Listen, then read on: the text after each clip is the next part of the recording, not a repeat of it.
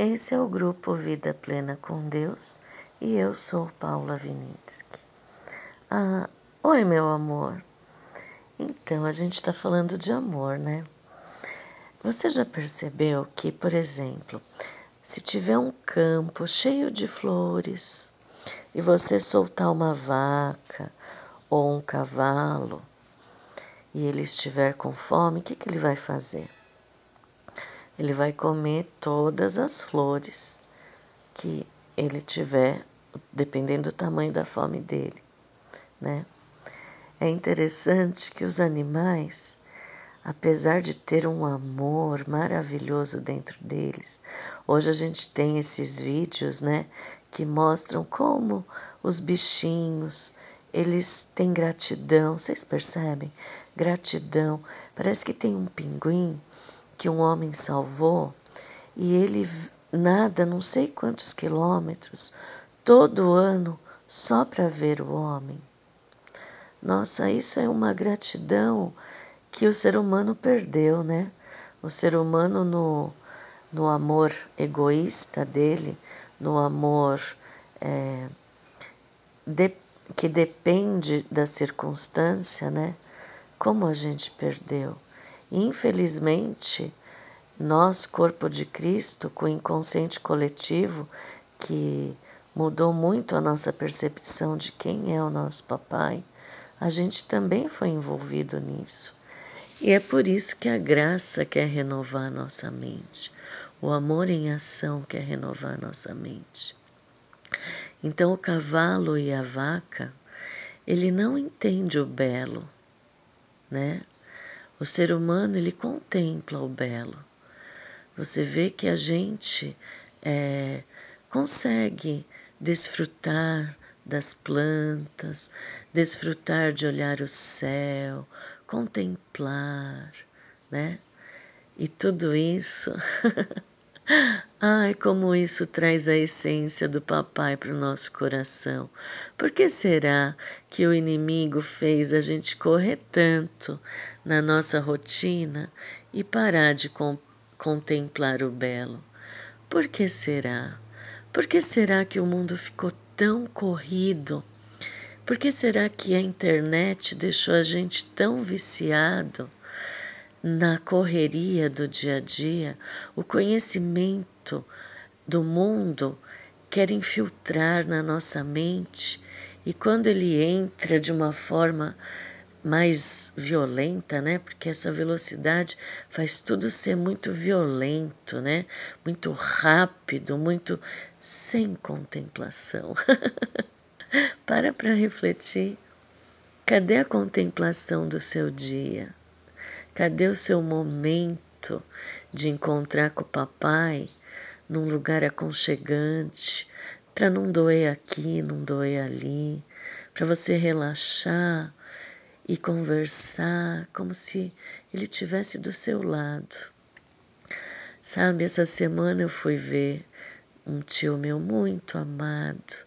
Ele vai passar por uma cirurgia e eu, Deus providenciou, sabe, para eu poder ir lá. Foram várias coisas que eu falei: Ó oh, Senhor, se o Senhor quer que eu vou visitar meu tio, que é em outra cidade, né? E o meu marido está muito cansado porque correu a semana inteira, então é o Senhor que vai guiar, porque eu não vou poder pedir isso para o meu marido, né? E eu sabia que eu estava orando pelo meu tio, né? Então eu confio que eu não preciso ir lá para Deus resolver, não. Mas eu falei: se o senhor quiser que eu vá para demonstrar amor para o meu tio, porque é só isso que é o, o, o propósito, né? Então, resolva para mim. Não vou falar e não vai ser por força, pelo meu esforço. Se o senhor quer que eu vou ver meu tio, resolve tudo. Ah, queridos. Quando eu falei isso logo cedo, ainda deitada na cama, meu marido tinha falado: Ah, vamos sair amanhã, né? Tá bom. Eu não falei nada. Quando a gente levantou, meu marido tinha tomado um remédio para dor, que ele tinha estava com dor de cabeça na noite, noite anterior, E de manhã ele estava muito cansado, assim, caído, sabe? Quando você fica meio marcha lenta, né? E daí a gente sentou aqui na sala, ele deitou no meu colo, eu fui fazendo cafuné e ele foi, ele dormiu de novo no meu colo. Falei, bom, hoje a gente não vai sair, né? De repente ela acordou, falou: Ah, vamos sair sim. Tá bom, fui me arrumar, ele se arrumou, a gente saiu. Daí ele tinha falado que a gente ia para outra cidade. Eu falei: Ó, oh, Senhor, lembrei da oração, né? Falei: Ó, oh, é com o Senhor, ele já falou que eu vou para outro lugar. Tá bom. Quando eu cheguei no carro, ele falou: Ah, não, vamos para. Meu tio é de Pirassununga, né? Vamos para a Cachoeira de Emas comer um peixe. Eu lembrei de novo da oração. Eu falei, opa, é ele que está querendo. Tá bom. É, daí depois contei para ele que meu tio ia operar, porque durante a semana acho que eu nem tinha comentado de tão cansado que ele tinha chegado tarde durante a semana, né? Viajado muito. Daí eu falei, bom, agora bem, eu tô aqui pertinho, então a gente vai lá, tá? Ele falou, ah, tudo bem.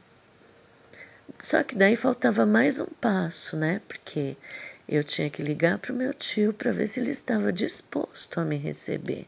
Porque às vezes a pessoa não quer ver as outras pessoas, né? Numa época de, de, de problema assim, né? Que ele tem que enfrentar. E eu liguei, ele que atendeu, mas ele me atendeu tão feliz. Pode vir. e eu vou terminar com essa. Meu tio tá tão bem. E ele me contou, sabe, Paula? Eu sempre vi, é, dirigi muito sozinho, né? Porque é, eu ia para cá, para lá, né? Só que eu, desde novo, quando eu tô sozinho no carro, eu ponho o cinto no banco do lado. E quando eu ponho o cinto no banco do lado, é porque Jesus está ali comigo. E eu não ponho nada em cima daquele banco. É Jesus e eu conversando durante o trajeto. ah, meus, meu amor, isso é ter a certeza do amor de Deus. Eu não perguntei para ele se ele já sofreu um acidente, mas provavelmente não, porque Jesus estava ali com ele, tá bom?